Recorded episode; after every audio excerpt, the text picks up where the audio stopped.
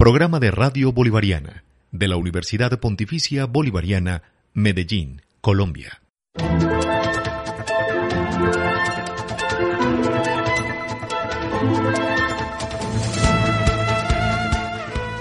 Ideas brillantes, descubrimientos, rostros e inventos. A cargo del ingeniero Mauricio Giraldo y la comunicadora social Mónica Vélez.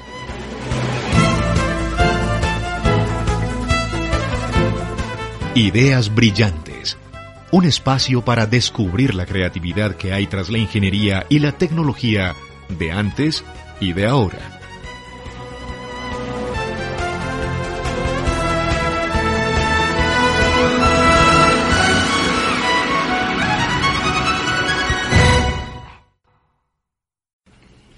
Un cordial saludo, amables oyentes de Radio Bolivariana. Sean bienvenidos a esta nueva misión del programa Ideas Brillantes con el ingeniero Mauricio Giraldo y quien les habla, Mónica Vélez. Un cordial saludo para todos nuestros oyentes. Y en el día de hoy vamos a estar hablando acerca de las ideas brillantes que hay tras la ingeniería y la tecnología de la imprenta.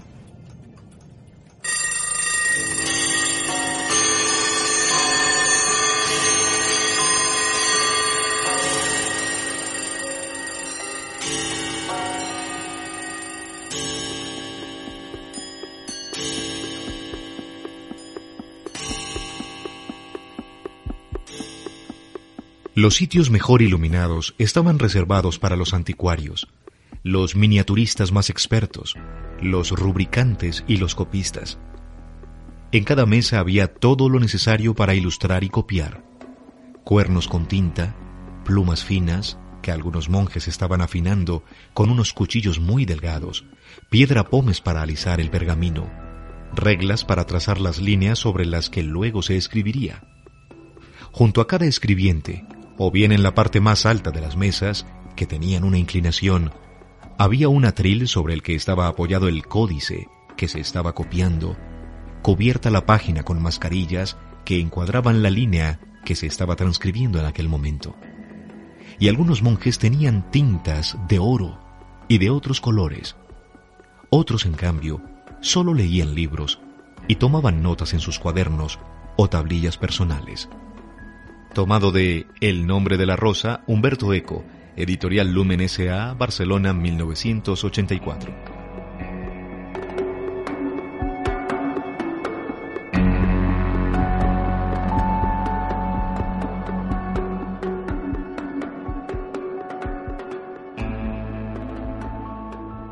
Es bonito, ¿no? O sea, es muy lindo como esa descripción del nombre de la rosa. Es ese proceso que se tenía que llevar en su momento para tratar de reproducir el libro. O sea, realmente para tener un nuevo libro tenías que tener a una persona que se lo leyera. Y con mucho cuidado. Debemos recordar que no es precisamente que los hicieran feos en su momento. Ya tenías estudios caligráficos, pergaminos muy, muy iluminados, con tintas de oro, con todo esto que describe también Humberto Eco.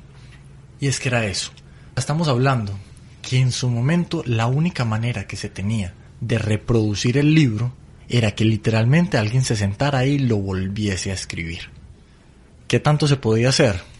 Hombre, había que mandar a un monje hasta estas otras bibliotecas a que se sentara durante meses a transcribir el libro. Esto obviamente hacía que tener un libro fuese un lujo, o sea, era extremadamente raro que alguien tuviese un libro, era una biblioteca realmente los únicos que podían conllevar los costos y los tiempos asociados a tener libros disponibles para la lectura. Muchos casos decían notas, pero no es lo mismo.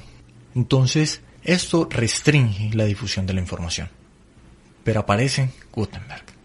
Se habla que la imprenta es probablemente el invento más importante del milenio, inclusive de nuestra era.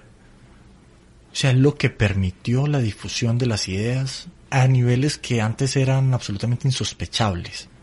Y que además lo que permite es la masificación, ese acceso al conocimiento para todos, o sea, ya no solo conservado para ciertas élites, para ciertos sacerdotes, para ciertos personajes importantes, sino que ya todos tienen esa posibilidad de conocer, de leer. Pero en este momento yo quisiera preguntarle, profesor Mauricio, ¿qué es la imprenta en sí? La imprenta es una manera de hacer la reproducción del texto de manera rápida. Se tenían algunos rudimentos anteriormente. Ya se hablaba, por ejemplo, de planchas. Se hablaban de planchas en madera, donde se hacía una talla en sobre relieve. Esa talla en sobre relieve se entinta. Y como está en sobre relieve, pues solamente la parte superior, como la huella de un zapato sobre, sobre el suelo cuando está empantanado, deja solamente las partes más altas sobre la superficie, sobre la hoja. Esa es la idea de la imprenta tenemos inclusive un elemento anterior que lo tuvimos acá en nuestra América, que eran unos pequeños cilindros con grabados, con dibujos, que se entintaban y se hacían rodar y generaban una forma repetida, tan larga como se quisiera, mientras se hiciera rodar el cilindro. ¿Cuál es realmente el aporte que hace Gutenberg a este proceso? Todo esto eran maneras de reproducir, pero Gutenberg cambia todo realmente genera una ruptura en la manera de reproducir los libros. ¿Y qué es? Trabaja con la prensa, pero trabaja con los tipos móviles. ¿Y qué es un tipo móvil? Se tiene un pequeño bloque que contiene una letra en sobre relieve. Entonces, si se empiezan a apilar cada una de estas letras se pueden construir las palabras. Se tenían pequeños bloquecitos que fueran sin sobre relieve, esos eran los espacios y con eso entonces se puede construir todo el texto de una página. Una vez se tiene esta plancha, se entinta y se puede empezar a presionar con una prensa sobre una hoja de papel y con ello obtener copias iguales, idénticas, de un mismo folleto. Inicialmente esto es lo que hace Gutenberg. Utiliza inclusive una prensa que no es necesariamente la prensa más adecuada para la imprenta, Utiliza prensas de las que se utilizaban para vegetales. Pero es que lo único que necesitaba era una fuerza que llevara la plancha de un lado al otro. Ahora, si estamos haciendo prensa, tenemos que ver que va a generar una fuerza sobre ese resalto. Y ahí es donde está la otra idea brillante que tiene Gutenberg. Y es que los anteriores trabajaban con madera, con tallaje en madera. Pero resulta que la madera se astilla, la madera se quiebra, la madera no se puede hacer una presión alta sobre el elemento. No, Gutenberg utiliza plomo hace un tallaje, hace un molde en negativo, hace los huecos sobre un pequeño molde y los manda a fundir en plomo. ¿Y por qué la fundición se hace en plomo? Porque es mucho más económico. Mis tíos compraban las plomadas para pescar y en la casa las fundían. Resulta que el plomo tiene un punto de fusión, se vuelve líquido a muy baja temperatura comparativamente. O sea, una llama hecha con madera sin necesidad de muchos fuelles o de muchos elementos, es capaz de fundir el plomo. Entonces se podía tener un proceso rápido y económico de reproducción. Se vaciaba sobre estos moldes el plomo fundido, se tenía el tipo y este elemento ya de plomo sí soporta muchísimo mejor las cargas necesarias en el proceso de prensado asociado a la reproducción de los textos. Lo logra. Y lo logra de una manera particular, logra 250 impresiones por hora. Que 250 impresiones por hora a estas alturas parece ser casi nada. 250 impresiones por hora. Nuestras impresoras modernas, las de la casa, tienen 10 páginas por minuto, lo que nos da ya casi 600 páginas por hora. Pero recordemos, esto es tener 250 ejemplares iguales en un momento en el que para poder tener una reproducción de una hoja se podían tardar tres días, cuatro días para copiar de manera que se pudiera entender una página completa de texto. Y ya así se obtiene completamente el proceso. Al ser estos bloques de plomo negativo, digamos las letras o las palabras estaban formadas, digamos, al revés. Claro, necesitas la imagen de espejo, porque cuando la pones encima te va a quedar exactamente el contrario. Ahora, escribir en esto debe ser complicado, ¿cierto? Porque hay que pensar muchas, muchas cosas para poderlo ajustar. Pero bueno, teníamos inclusive otros compliques. Estamos hablando de plomo. El plomo de todas maneras no es muy preciso. Entonces hay que tener tamaños de letra relativamente grandes. Vamos a ir a un ejemplo puntual. La Biblia de Gutenberg. La Biblia de Gutenberg eran realmente su más grande logro a este momento.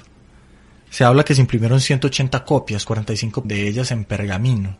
Solamente sobreviven 11 que se sepa. Y esto es tiene una particularidad. Se habla de que es la Biblia de 42 líneas. ¿Qué quiere decir que era de 42 líneas? Resulta que el canon en su momento era que todo libro tenía 40 líneas por hoja. Pero esto implica que entonces hay que hacer más hojas. Las Biblias de Gutenberg tienen algunas páginas que son en 40, unas poquitas, otras páginas que son a 41, pero la gran mayoría son a 42. Cambió el interlineado, lo hizo más pequeño, de tal manera que le fuera posible poner más texto en una sola hoja y con eso tener una reproducción más eficiente. Ahora, él mezcla algunas imágenes con el texto. Es realmente un libro hermoso y es un incunable. Entonces hay que como que recordar un poquito, o sea, ¿qué es un incunable? Porque en, alguna feria del libro, aquí en Medellín, por ejemplo, nos trajeron incunables. Los incunables son los libros que estaban en la cuna de la imprenta. Por eso el nombre. Son los libros que salen desde 1445 aproximadamente hasta 1500. Son los primeros libros que se hacen por este proceso. Pero tienen como esa belleza, ese pequeño elemento. Ahora, el proceso sigue siendo un poco complicado, no podemos olvidar eso, porque es que se tienen tipos móviles. ¿Qué quiere decir? Que cada letra es un tipo y cada palabra hay que poner entonces cada una de sus letras. Pensemos en términos simples, es que una palabra puede tener del orden de promedio cuatro o cinco letras, para que no nos vayamos muy arriba. Si nos hablan de que tenemos que hacer un trabajo de mil palabras. Un trabajo de mil palabras es aproximadamente dos párrafos, tres párrafos, no es muy largo. Mil palabras son cuatro mil letras, sin contar los espacios. Se puede hacer el conteo de caracteres sobre cualquier texto en un procesador de texto moderno y veremos que tiene una cantidad de caracteres en muy pequeña cantidad de información. Cada uno de estos caracteres es un tipo móvil. O sea, es un pequeño bloque de plomo que hay que colocar sobre una plancha y organizarlo. La Biblia de Gutenberg, según los estimativos, tardó en ponerse las planchas alrededor de 4 o 5 años. Estábamos empezando. Entonces esto es un trabajo complejo, es un trabajo desgastante para quien trabajase en la imprenta. Debía poner una por una cada una de las letras, cada una por una cada uno de los caracteres. Luego se pone la plancha sobre la prensa, se debe entintar, manualmente se coloca la hoja, se hace bajar la prensa, para que se apoye sobre la hoja se debe retirar la hoja y luego, en muchos casos, inclusive cortar la hoja. Aparecen entonces historias alrededor de eso. Se hablan de diferentes formatos de libro. Esto dependía de cuántas hojas, cuántas páginas se pusieran por cada uno de los pliegos en la plancha de impresión los libros de cuarto, los libros de octavo. Eso es realmente de donde viene ese término, de si tomábamos el pliego y lo partíamos en dos o en cuatro. Ahorita los formatos europeos de tamaños de hoja siguen exactamente ese mismo formato. Se habla de la A0, A1, A2, A4. Eso es en cuántas partes se divide el bloque, el bloque, el pliego original. Entonces el A4 es un cuarto de un pliego estándar. Bueno, digamos el papel que utilizaban, bueno, era pergamino, ¿qué tipo de papel era el que usaban en ese momento? Se utilizaban de varios tipos. O sea, por un lado se tenía ya un buen desarrollo en papel. Ese buen desarrollo en papel permitía trabajar muchos textos, pero el papel tiende a ser poco durable. O sea, el papel se lo comen los insectos, el papel se degrada, se pone amarillento. Entonces los textos que se quería que perduraran más, los textos más hermosos, los textos más costosos, se seguían trabajando con pergamino, o sea, con trozos de cuero estirados hasta ser extremadamente delgados.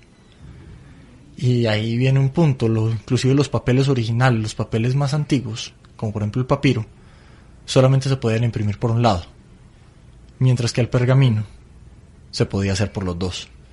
Entonces era era la manera chic, la manera costosa de, sacar un libro. Y en cuanto a las tintas, digamos que se utilizaban en la época, porque me imagino yo que eso también implicaba un desarrollo químico particular. Las tintas tienen dos, dos elementos. Existen las tintas como las pinturas, en base agua, y las en base aceite. Resulta que las en base agua son más fáciles de producir, son más suaves para escribir, pero el agua las mueve. Mientras que el aceite sí tiene la capacidad de mantenerse y por ende tiende a ser una mejor forma de impresión. Gutenberg también tuvo su mano metida. Parte de sus ideas brillantes fue utilizar la imprenta con tintas basadas en aceite, que le dieran la permanencia sobre la plancha, que le permitieran entintar la plancha para que con ello, cuando se pusiera el papel, todavía tuviese con que dejar su marca.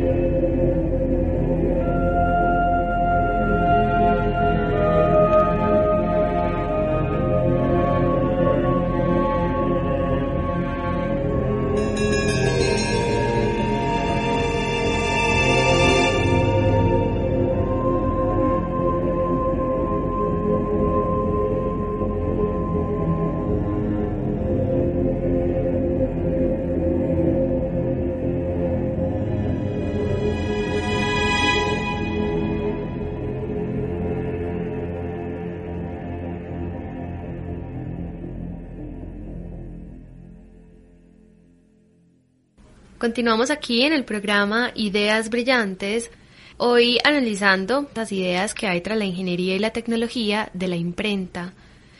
Ingeniero Mauricio, veníamos hablando precisamente y reconociendo lo que la historia también ha hecho y es el valor de Gutenberg frente a todo ese proceso, digamos, de, de, la imprenta, de la difusión, de poder divulgar todo el conocimiento que se había guardado durante muchísimos años. ¿Fue él el único que hizo desarrollos en este campo? ¿Habían de otras tecnologías que se estuvieran desarrollando? Gutenberg tiene como el, el honor de ser el que lo desarrolló de este lado se tienen como algunos reportes de Rusia, de China, de Corea, donde se hablaba de sistemas similares a los de la imprenta, de planchas. Pero no es muy claro los tiempos. O sea, por ejemplo, las planchas en Corea se dicen que sí fueron como 100 años anteriores a la época de Gutenberg. La cosa es que el tipo móvil en este tipo de idiomas es muy difícil de sostener. Porque nosotros tenemos 24 o 25 caracteres dependiendo del idioma en el que estemos hablando. Pero los idiomas asiáticos tienen un volumen significativamente más alto. Y que además tienen mucho detalle. Y que tienen mucho detalle, que requieren de una precisión en la construcción, pero que no alcanzó el desarrollo debido a que no eran prácticos para su momento. Pero también tenemos que tomar en cuenta que inclusive en Europa, pues hombre, Gutenberg logró ese desarrollo y fue el primero pero estamos en una época en que digamos que la protección de propiedad intelectual no era exactamente el tema del momento y se fueron dando desarrollos paralelos. En muchos casos, muchas de las prensas sí son prensas del tipo Gutenberg. Se habla de unas 260 prensas en estos primeros años distribuidas en diferentes ciudades alrededor de Europa. Cada quien le fue dando como un pequeño elemento. Se habla pues entonces, por ejemplo, de mezclar lo que son las planchas de grabados con las planchas de tipos móviles para lograr las ilustraciones dentro de los libros, todo como buscando que el libro hecho en estas tintas negras fuese tan romántico, que tuviera como toda esa belleza implícita del libro tradicional, del libro en pergamino. Ahora, el tipo de letra es extraño, hablamos de Times New Roman, de Arial, tenemos como muchos tipos de letra en este momento. Cada tipo de letra que se tuviese era un set completo de tipos móviles que se requerían para cada tipo de letra. Inclusive cada editorial, por ponerlo de alguna manera, cada casa que se encargara de la impresión de libros en muchos casos desarrollaba su propio tipo de letra. Y era parte como de su orgullo, de, de lo que salía y lo que identificaba un libro de una determinada casa editorial. Pero obviamente el desarrollo no para ahí. Tenemos mucha gente que empezó a construir sobre esta base tan sólida que nos deja Gutenberg. Y aparece, por ejemplo, Jacob Christoph, que lo que hace en 1710 es poner los rudimentos de la impresión a color. Porque es que hasta ahora estábamos trabajando con negro. ¿Y qué es lo que propone el señor Jacob Christoph? La impresión en rojo, amarillo y azul. Colores primarios de tarea en jardín. Con estos tres colores se puede construir cualquier color. Entonces él ya tiene la idea brillante ahí. Si se tienen una serie de planchas, tres planchas para ser exactos, donde debe ir el rojo, otra donde debe ir el azul, otra donde debe ir el amarillo, y con esta se imprime sobre una misma hoja, entonces se obtienen casi cualquier tipo de color. Y ahí es realmente el desarrollo de la impresión a color.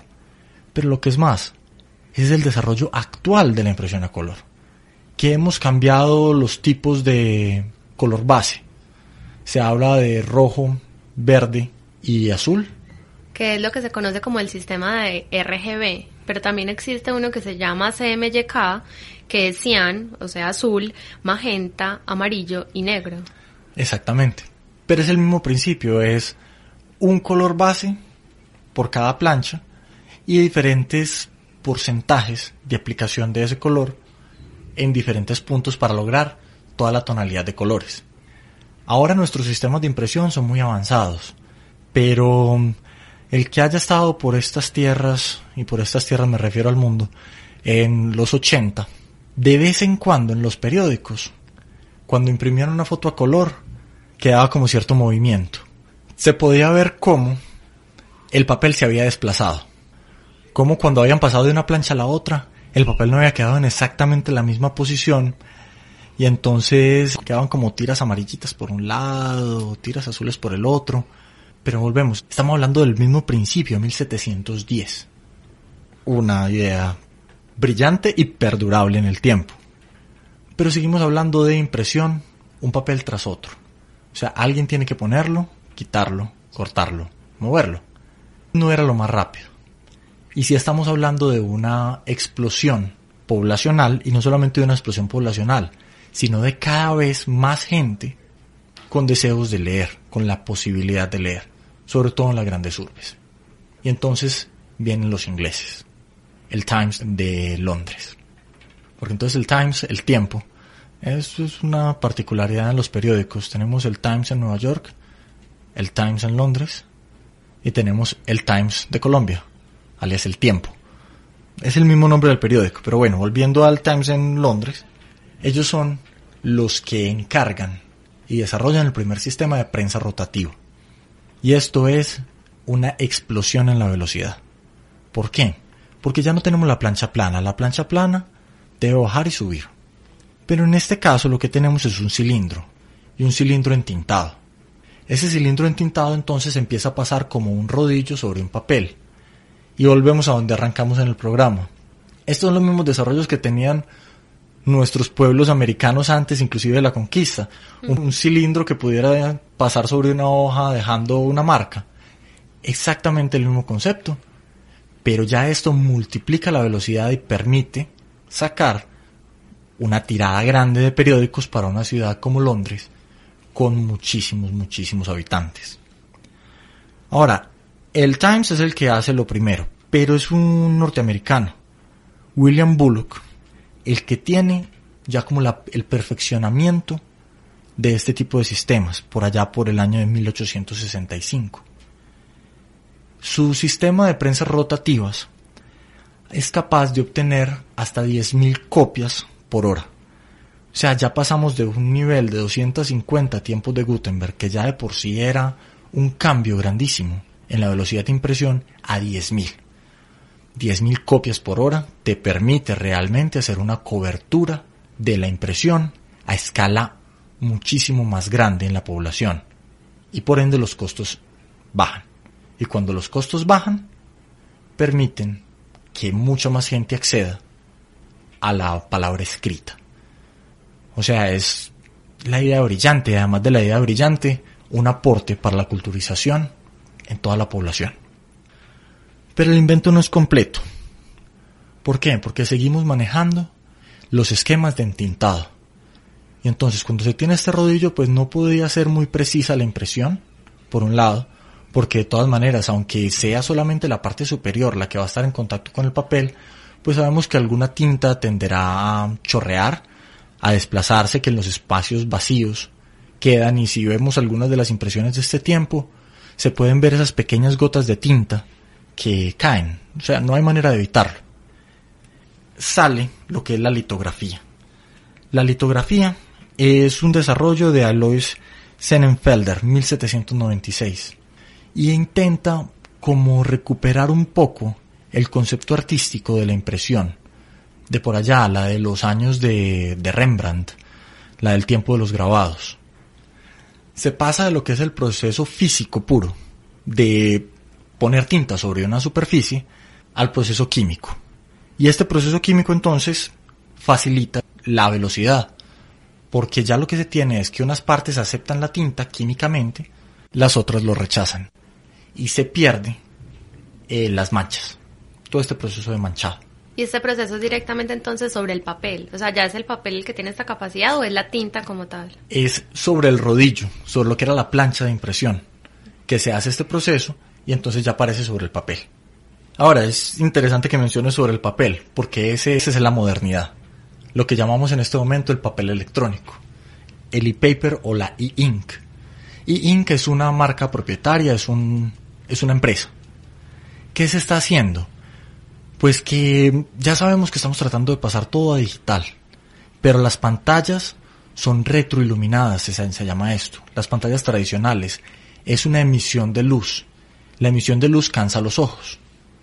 Entonces, lo que hace el papel electrónico es que no emite la luz, sino que literalmente imprime en la pantalla. Se tienen unas pequeñas cápsulas que tienen tinta negra. Pero dentro de esa pequeña capsulita, o sea, como dentro de esa burbujita, hay partículas blancas. Y esas partículas blancas están cargadas. Entonces, cuando se someten a un campo magnético, estas partículas blancas se van a ir hacia arriba o hacia abajo. Si se van hacia el lado de la pantalla, o sea, digamos hacia arriba, ese pequeño puntito va a aparecer blanco porque tiene todas estas pelotitas blancas pegadas contra este lado. Pero si yo cambio la polarización y hago que esas pelotitas blancas se vayan hacia abajo, se vuelve negro. Entonces cada vez que se hace con microelectrónica, se hace que cada punto tenga una polaridad diferente. Y yo con eso entonces imprimo en la pantalla lo que quiera. Voy cambiando cada vez mi impresión. ¿Y esto qué logra? Pues realmente una velocidad de impresión casi que instantánea, un ahorro tremendo en papel. Eso es la modernidad. Hay otra versión. Se tienen ya no estas bolitas de tinta, sino casi que unas pelotas. Y esta pequeña pelotita tiene un lado negro, un lado blanco, que también está cargado y se hace rotar la pelota completa, a que quede blanco, a que quede negra. Son dos formas, cada una por una empresa. Ya muchos dispositivos actuales tienen esta versión. ¿Y por qué no cansan como puede cansar una pantalla tradicional? Porque en ningún momento se están emitiendo luz. Simple y llanamente están literalmente imprimiendo sobre la pantalla y reflejando la luz que viene del día normal, se vuelven básicamente el libro electrónico. Y ya muchos periódicos están cambiando todas sus ediciones en papel por ediciones en papel electrónico. Hemos llegado así al final de esta misión de Ideas Brillantes, hoy abordando estos desarrollos que hay tras la ingeniería y la tecnología de la imprenta. Pasar de las primeras formas de reproducción de los libros, manuales completamente, a llegar a hablar de un papel electrónico, o sea, toda esa ingeniería y tecnología que hay ahí. Recuerden ustedes, amigos oyentes, que nos pueden escribir al correo electrónico radio.bolivariana.upb.edu.co. Estuvimos con ustedes en el día de hoy el ingeniero Mauricio Giraldo, quien les habla Mónica Vélez, y en la operación técnica Natalia García y Gustavo Tavares. Les agradecemos a todos ustedes por su amable sintonía y los esperamos en una próxima emisión a través de Radio Bolivariana.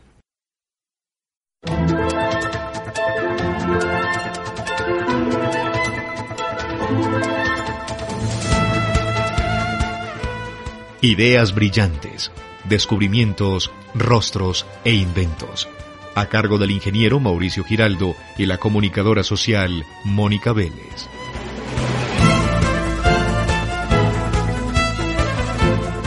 Ideas brillantes. Un espacio para descubrir la creatividad que hay tras la ingeniería y la tecnología de antes y de ahora.